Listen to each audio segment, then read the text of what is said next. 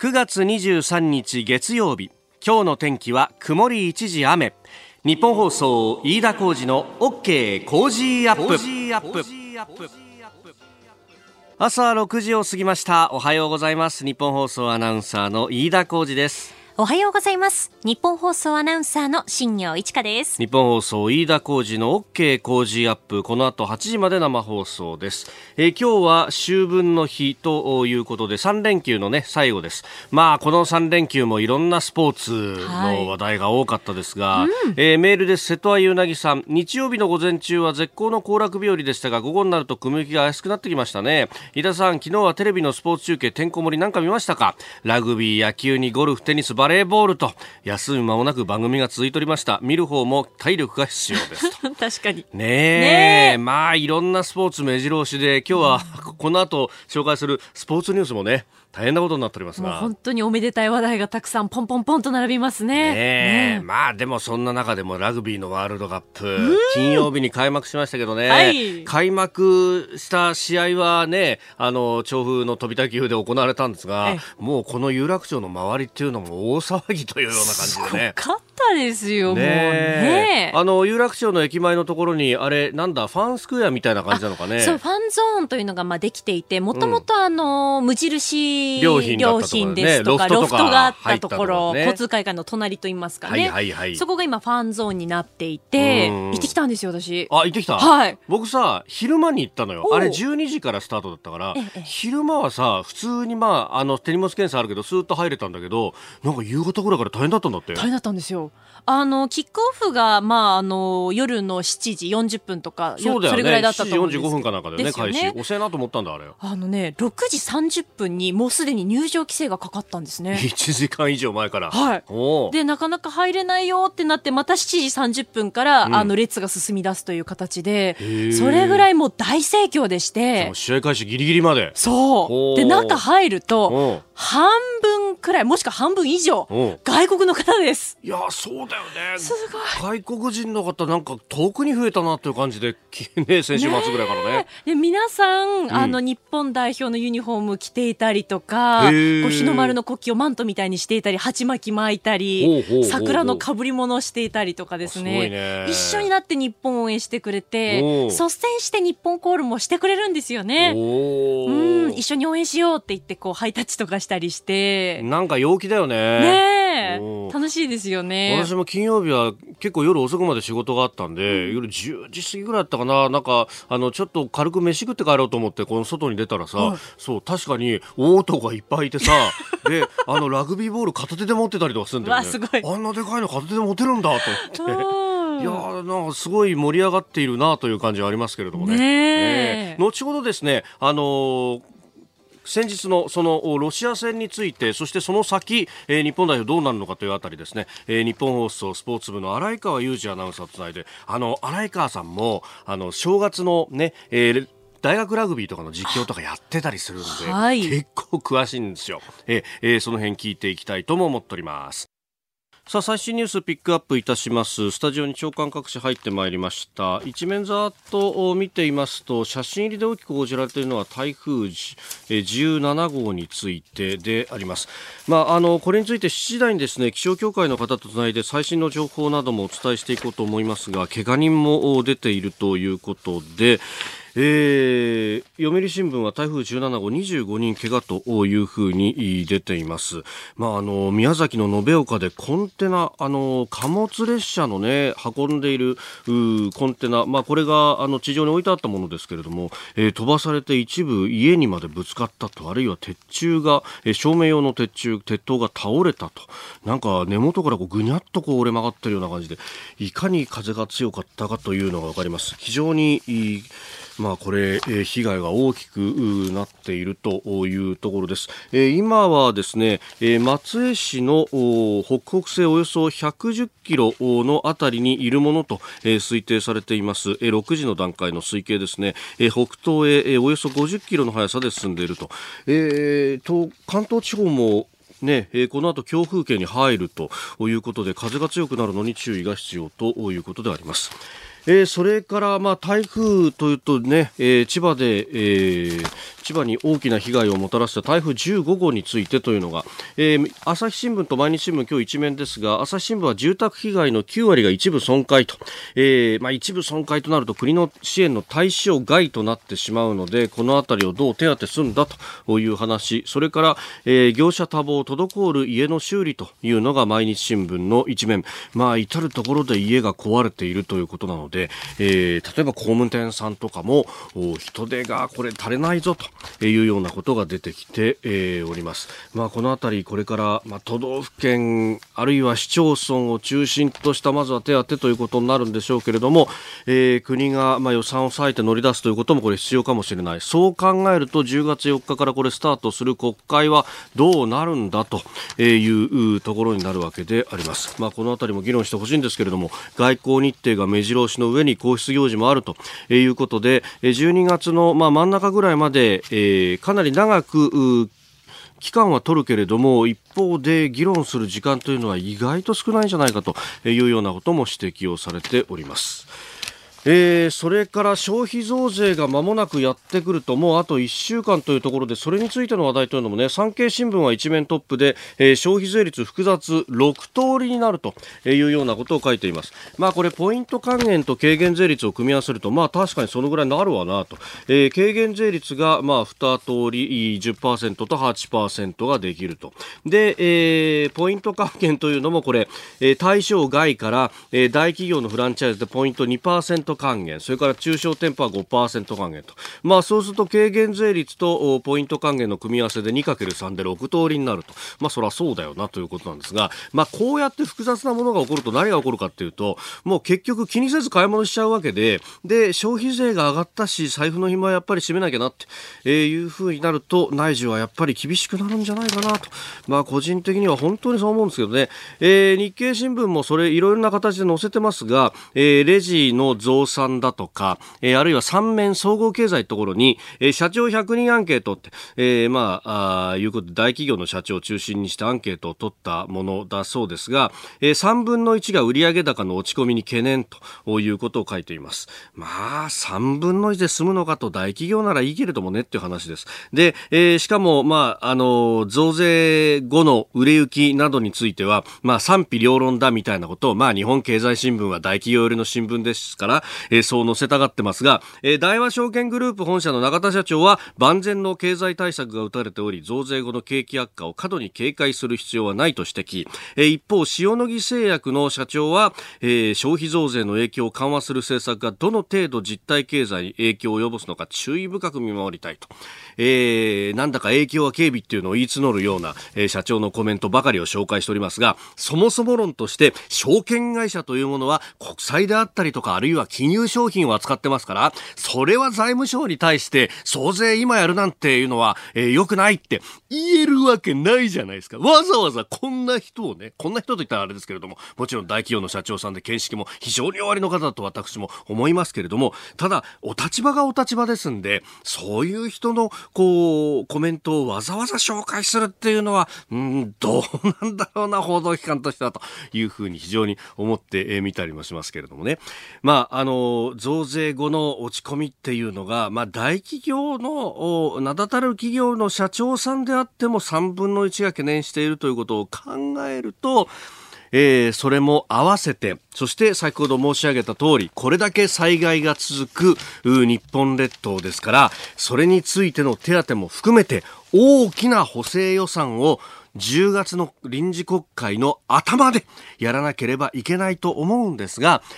えー、まあ補正予算を組むにしてもその財務省様は、えー、増税収の上振れ分で2兆円かそのぐらいの規模でしかやらんだろうなというのが大方の予想のようでそうなっていくとこれ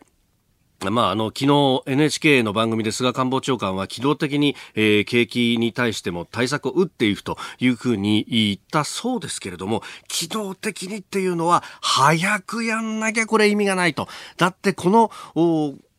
国会を逃したら次は1月の真ん中か終わり頃からの通常国会になってしまいますから、えー、2月ぐらいに予算が上がっ、補正予算が上がったとしても、執行されるのは3月か4月。遅いだろう。増税されてから半年後にようやく手当っていうんじゃ、その間に相当景気が冷え込むんじゃないかと、えー、オリンピック後、本当に私は懸念しております。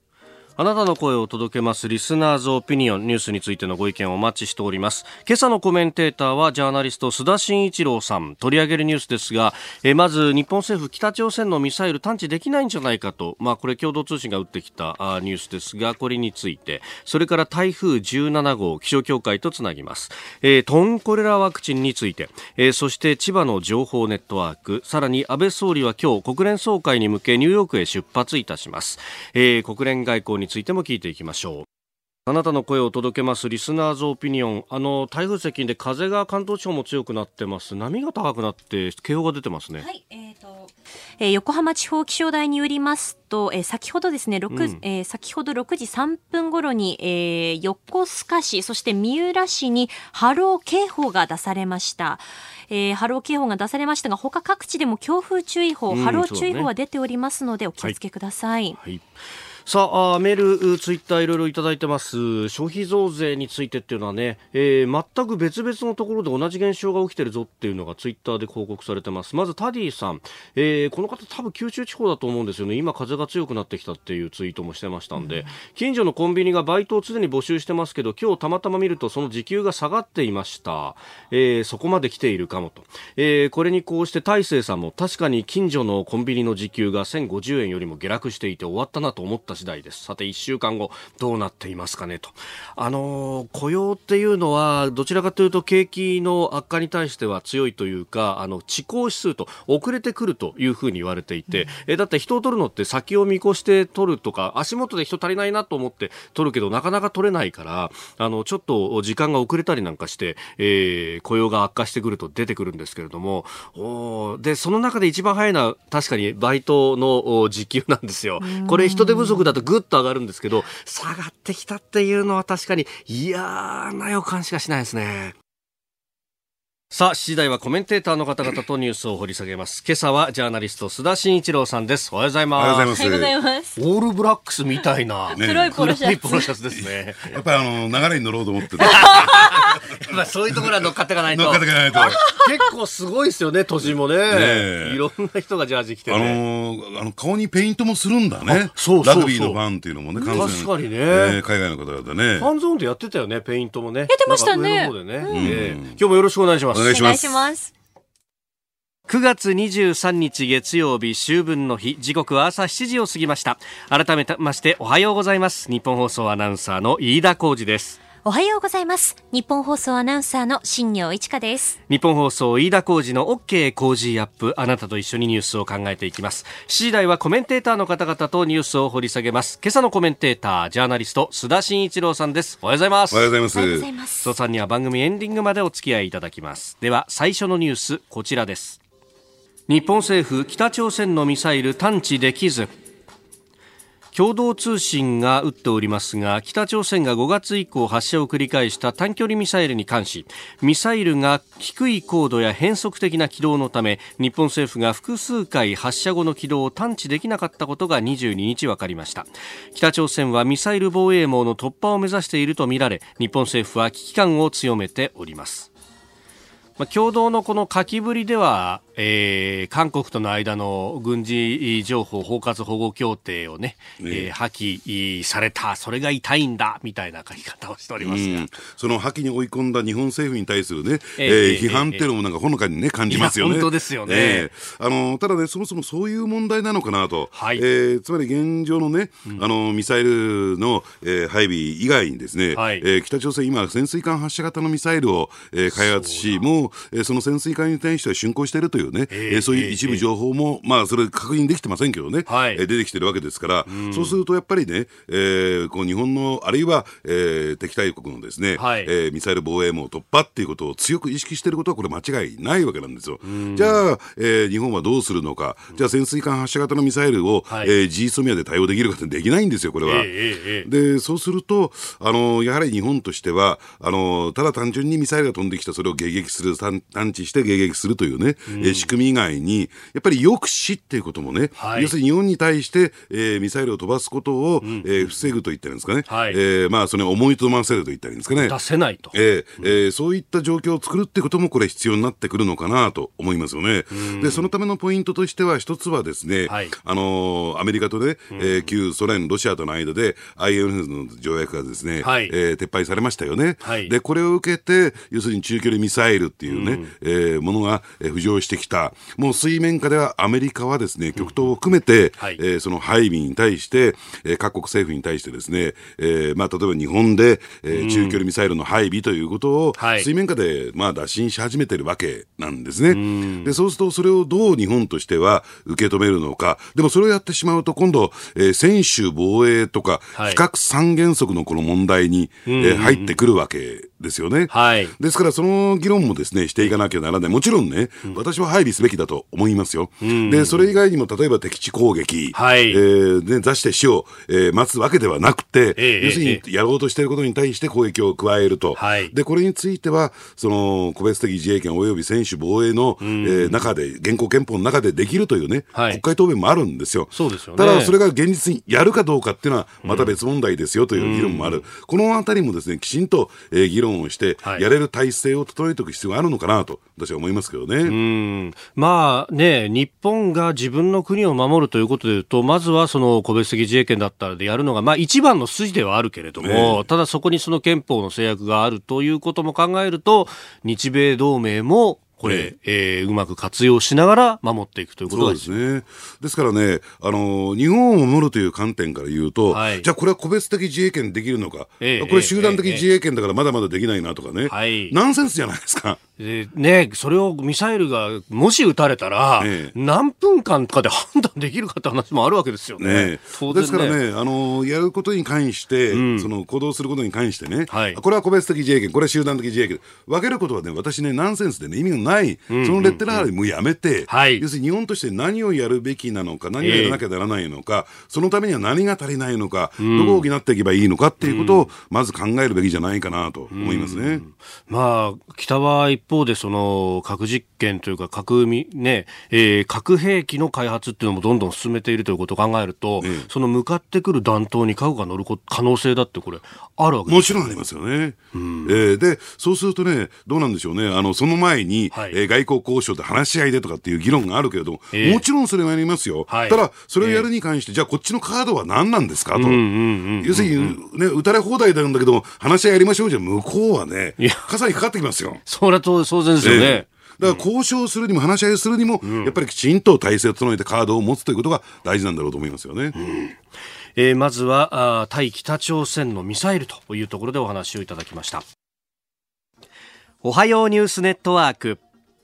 東京有楽町日本放送キーステーションに全国のラジオ局21局を結んでお届けいたします。時刻は7時11分になるところですおはようございます。日本放送アナウンサーの飯田浩司です。今朝のコメンテーターはジャーナリストの須田慎一郎さん。まずは台風17号についてです。大型の台風17号は中国地方を暴風域に巻き込みながら速度を上げて山陰沖を北東へ進んでおります。えー、この後は北陸、東北、そして北海道に接近する見通しですが、えー、総務省消防庁などによりますと、沖縄県で19人、長崎県で1人が軽傷を負いました。えー、また、宮崎県延岡市では、あ昨日午前、竜巻とみられる突風が吹きまして、2人が怪我をしたということで、九州各地で20人を超える方々が怪我をしたという情報が入っております。また九州を中心に交通も乱れておりまして空の便は欠航が続出しました。突風が吹いた延岡市では建物のガラスが割れたり車が横転するなどの被害が出ております。さてではこの台風17号の最新の情報につきまして、気象協会の伊藤さんとつなぎます。伊藤さんおはようございます、はい、おはようございます。まず台風17号最新の情報を教えてください、はい、はい、えー、台風17号はえー、松江市の北北西の日本海を時速50キロで北東へ進んでいます、はい、まあ、少し速度を上げてきました、えー、現在中国地方の一部が台風の暴風域に入っております、はい、で台風は間もなくですね温帯低気圧に変わるんですけれども、えー、低気圧に変わってからもですね、え勢力を保ったまま速度を上げてですね日本海北東へ進みそうです。そして今夜から明日24日未明にかけて北日本を通過する予想となっています。でこの後のまあ見通しになるんですけども、はい、風はこれから全国的に強まりまして特に日本海側では暴風となるところがあります。え現在お住まいのみなあの外の様子、皆さんいかがでしょうかね、あの風が吹きられているということになりますと、はい、まあ、屋外での行動、大変危険になりますので、まあ、せっかく祝日ではあるんですが、あの外出の方は控えた方がいいかなというのがあります。それから海に関しても日本海側を中心に大しけの状態が続きます。はい、それから東北地方に関しては、え農業施設、それから農作物の被害ですとか、また沿岸の地域では塩分を含んだ風による塩害に注意という情報も出てまして、はい、まあ、この塩害というのは何が影響するかというと、まあ、農作物の育成が妨げられるとかですね、はい、まあ、もう少し身近なところで言いますと、まあ、電線に塩分が付着してですね、漏電を起こして電力の供給ができなくなるといったことがありまして、まあ、こういった情報が東北地方に出ております。そして雨の方はですね、はい、西日本の大雨の峠は超えましたが、まあ、かなり大雨降ってましてですね、えー、土砂災害の危険度が高くなっているところがありますから、はい、まあ、雨が弱まったとしても、あるいは雨が止んだ後もですね、うん、土砂災害に警戒が必要ということになります。それから東北、北海道方面、えー、風の強まりとともに次第に雨も強まってですね、はい、夜は大雨となる恐れがありますから、まあ、この東北、北海道方面はこれからですね、土砂災害、川の増水、氾濫に警戒が必要ということがあります。はい、でもう一つありまして、はい、えー、北陸地方では今日気温があ急激に上がりまして、猛烈な暑さになりそうなんですね。そうですか、はい、それは台風が通過した後ということですか、えー、今、通過してますけれども、えー、いわゆる日本海を通っているということで、はい。まあ、いわゆる山を越えて吹き降るフェーン現象が起こるということで、はい、えー、最高気温、えー、ピックアップすると富山市と新潟県の長岡市で35度という予想になっています。ですから昨日と比べると10度くらいの気温変化になりますので、まあ、体調管理十分注意をしていただきたいと思いますね。それからまあはい、先日の台風10号で関東地方はまあ影響大きかったわけなんですけれども、ね、特に千葉県、ね。まあ、関東地方ですね、千葉県特にそうなんですが、はい、えー、関東地方はこの後、まあ風が強まってくるというのが一つと、えーそれからまた暑さが戻ってくる、まあ、この2点注意が必要になってきます。でまず風の方はまあ南から南西方向、はい、まあ、15から20メートルぐらい予想されていますので、えまあ、このくらいの風になりますと、もうブルーシートは飛んでしまうくらいのレベルになります。まあ、今夜遅くにかけて続きそうですから、えまあ、こういった状況では屋根の作業は大変危険ですので、これは控えていただくということと、はい、最高気温、都心では30度、それから千葉県でも30度以上で、千葉市で31度、館山市で30度予想ということで、はい、まあ、この後日差しも出ると思うんで、そうなりますともっと暑く感じられますし、あと体感的にはこう湿気も多くなりますので、はい、蒸し暑さも加わるということになりますから、まあ、熱中症警戒ということになりそうですね。なるほど。わかりました。伊藤さんどうもありがとうございました。はい、えー、台風17号の情報について日本気象協会伊藤さんにつなぎました。えー、では続いて取り上げるニュースこちらです。トンコレラワクチン発生した県から段階的に接種へ。農林水産省は21日トンコレラ対策で実施する豚へのワクチン接種について岐阜や愛知など豚への感染が確認された地域から段階的に拡大する方向で検討に入りました。限られた量のワクチンを有効に活用するためまず発生した県から始めその後隣接する県や野生イノシシでの感染が確認された地域などに順次対象を広げる方針です。近く有識者会議を開いて地域の選定を急ぎ県知事などの意見も踏まえて正式決定する見通しということです。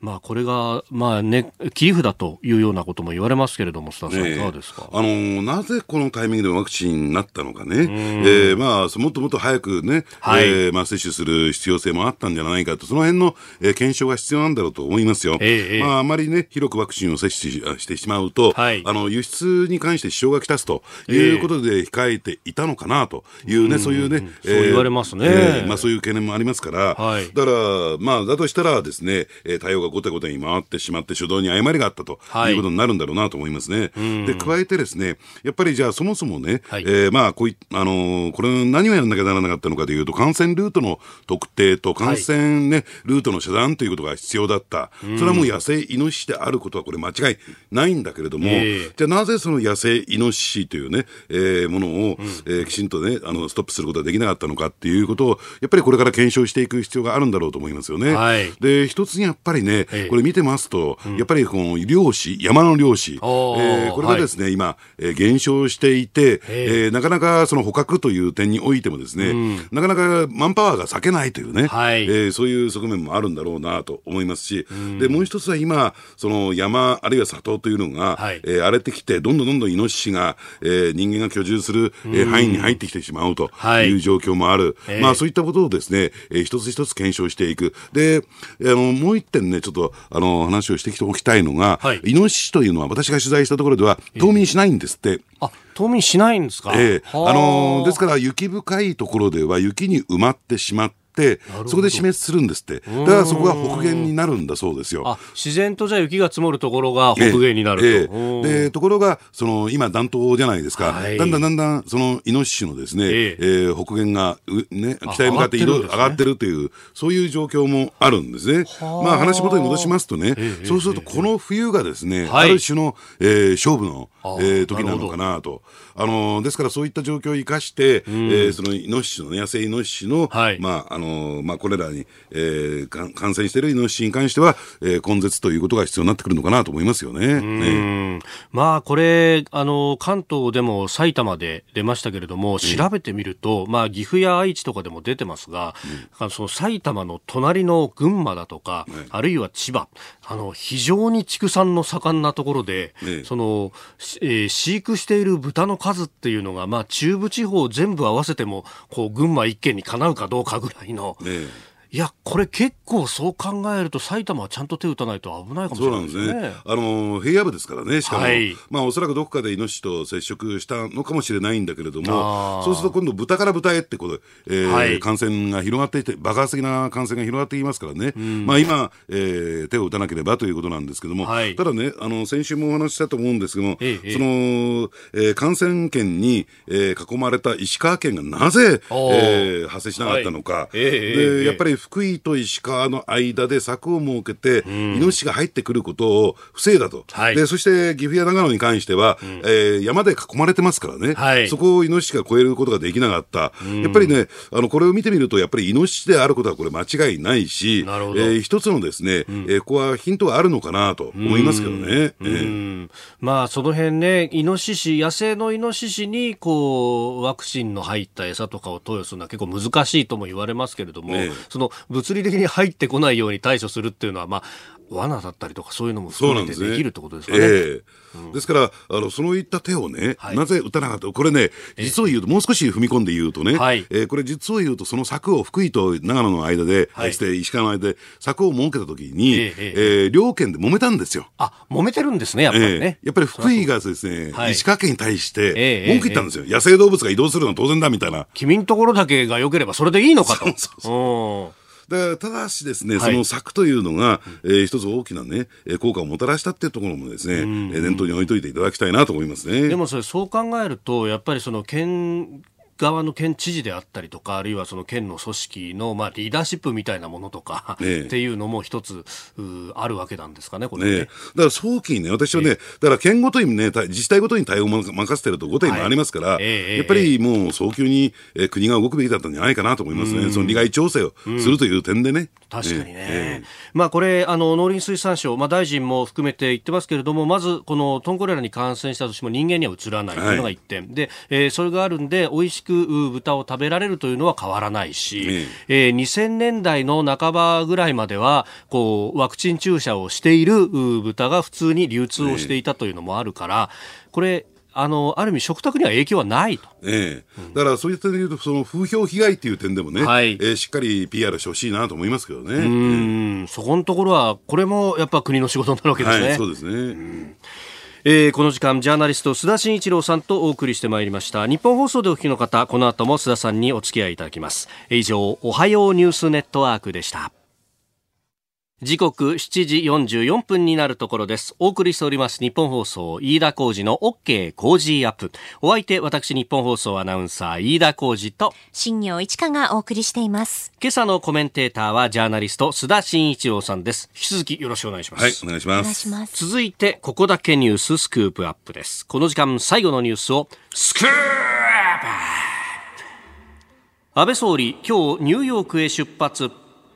安倍総理は今日23日国連総会出席のためニューヨークに向け出発します。現地に26日までの滞在中トランプ大統領と会談し先月大枠合意した日米貿易交渉の署名を目指します。またイランのローハニ大統領とも会談する予定です。まあ、23日出発で、えー、25日にイランのローハニ大統領との会談が予定されていると、まあ、ここがまずはこれ注目ということですかね。今回のですね、あの、訪米に関して言うと、ここだけでしょうね。ここだけ。えー、あの、ローハン大統領との会談で、はい、えー、なんとかですね、うん、アメリカとイランの仲立ちをすると。で、私もですね、8月に、あの、はい、ワシントンに行ってた最中ですね、えーえー、やっぱり議会も含めてね、まあもちろんホワイトハウスはもちろんのこと、トランプ大統領はもちろんのこと、はい、やっぱり日本に対してその仲介のですね、うん、えー、役割を期待するという声が結構強かったんですよ。あの、安倍総理に対してですね。はい、だから、えー、直接イランのですね、えー、えー、まあ大統領であるとか、ハマイニ氏、えー、とですね、パイプを持ってるというのは、うんはい、まあ、数、あの、国は数少ないんですね。あの、原資としても数が少ないですし、はい、だからそういった点で言うと、その期待感は大きいのかなと思いますね。で、加えてですね、アメリカ側も、えー、こういう来ていろいろとメッセージを送ってますよね。はい、えー、一つはですね、えー、ボルトン氏のあの解任であるとか、はい、あるいはですね、あの、会談のですね、まあ、あの、イランとやり取りをするというね、準備があるんだというメッセージを送っているためにですね、米、米、アメリカとイランがですね、直接交渉する機運は、やっぱり高まってるのかなと思いますよね。うん。まあ、そうなると、そこで、まあ、水を差すように、サウジアラビアの石油施設への攻撃があったと。まあ、一応、その、イエメンの武装組織のフーシ派というところがやったと犯行声明も出してるんですけれども、ね、アメリカ側は、これはイランから飛んできた巡航ミサイルじゃないかということまで明言をしていると。ね、あの、とは言ってもですね、はい、どうもそのイラン国内も一枚岩ではなくて、はい、えー、ですから、えー、協調路線を取っているローハニー大統領というのは穏健派に、え。ー、え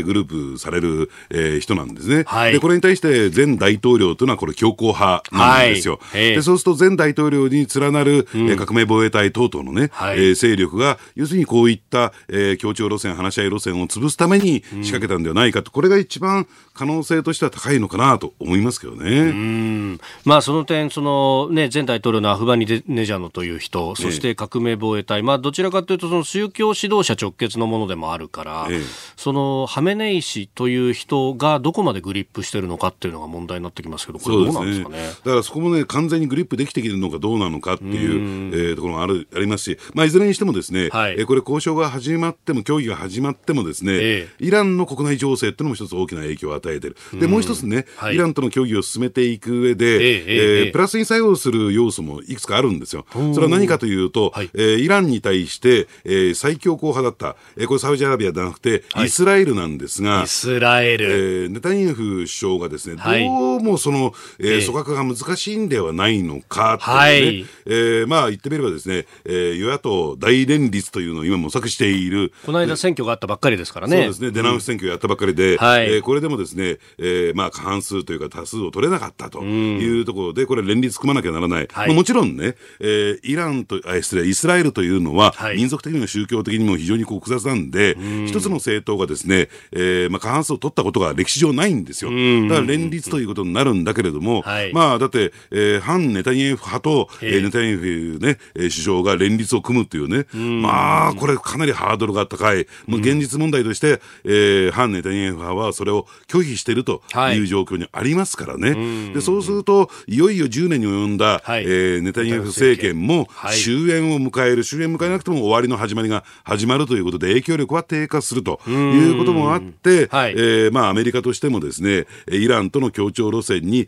ていきやすい、そういう情勢はあるのかなと。もう一つは、サウジアラビアですけどね。はい。サウジアラビア、まあ、自国がこう攻撃をされたっていう、まあ、メンツ潰されたところで、どう出るのかというあたり。まあ、あの、とりあえずアメリカからは、その追加制裁を発表したと、あイランに対してですけれども、ね、まあ、それで圧力をかけつつというところですが、まあ、サウジがこれで納得するかどうかですか？ねあのただですね、マーケットをちょっと見てみますとね、金融マーケットを見てみると、はい、あのあれだけ、その日量産出石油のですね、うんうん、えー、半分ぐらいが、はい、ダメージを受けたとされてるんですが、サウジ全体のね、えーうん、で。原油価格ってあんまり動いてないんですよ。うんうんうん、ね。えー、まあ、あの、70ドルを超えてくるのかなと思ったんですが、えー、ね、まだ60ドルちょっとでね、はい、えー、推移しているという状況もありますし、でそして円を見てみますと、うん、足元、円安に触れているというところもあって、、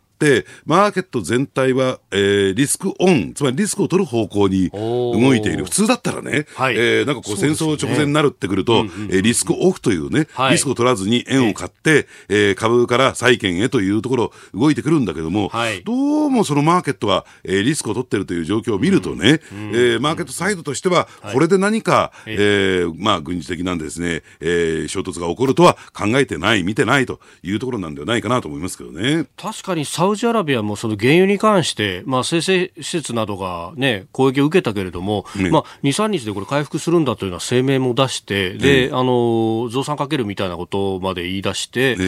価格安定してますもんね。んね。まあ、確かにちょ攻撃前よりは上がってはいますけど、ええ、抜けてどーんと高くなるみたいなことがないですよね。だから、現実に起こっている現象と、マーケットの反応がだいぶ乖離しているというかね、さほどですね、大きな、経済的には大きな影響がないのかなと思いますし、はい、マーケットサイドはやっぱりアメリカとイランのね、ええ。ー、接近というかですね、うん、えー、なんとか協調路線を取るという方向に、はい、見てるんではないかなと思いますね。その辺やっぱトランプさんとしても大統領選を前にして、石油価格がそれほど上がってこないっていうのは、こう、まあ、ある意味、危機を迎えれば石油価格が上がっちゃってガソリン代が上がると、これ、うん、アメリカ経済にとってはとてもマイナスだって言われるじゃないですか、ええ、その辺も見ると、イランと手握るっていうのは、インセンティブは高いわけです、ね、高いですね。で、加えて株価もですね、はい、えー、ね、これ、えー、戦争っていうことになると下がってきちゃいますから、ね。はい、えー、そういった点で言うと、やっぱり大統領選挙前にね、株価を下げるような、はい、えー、行動はしたくないっていうことなんだろうと思いますけどね。ですから、そういったすべての動きが、はい、えー、私はボルトン解任っていうところに、えー、流れてってるのかなと思いますけどね、はい、そうすると、まあ、アメリカとしても、ある意味こう、ちょっとやられてる分、ふ振り拳は振り上げなきゃならないと、ええ、それをこう下ろす手はずみたいなのをこう日本として橋渡しができると、一番いいという形そうですね、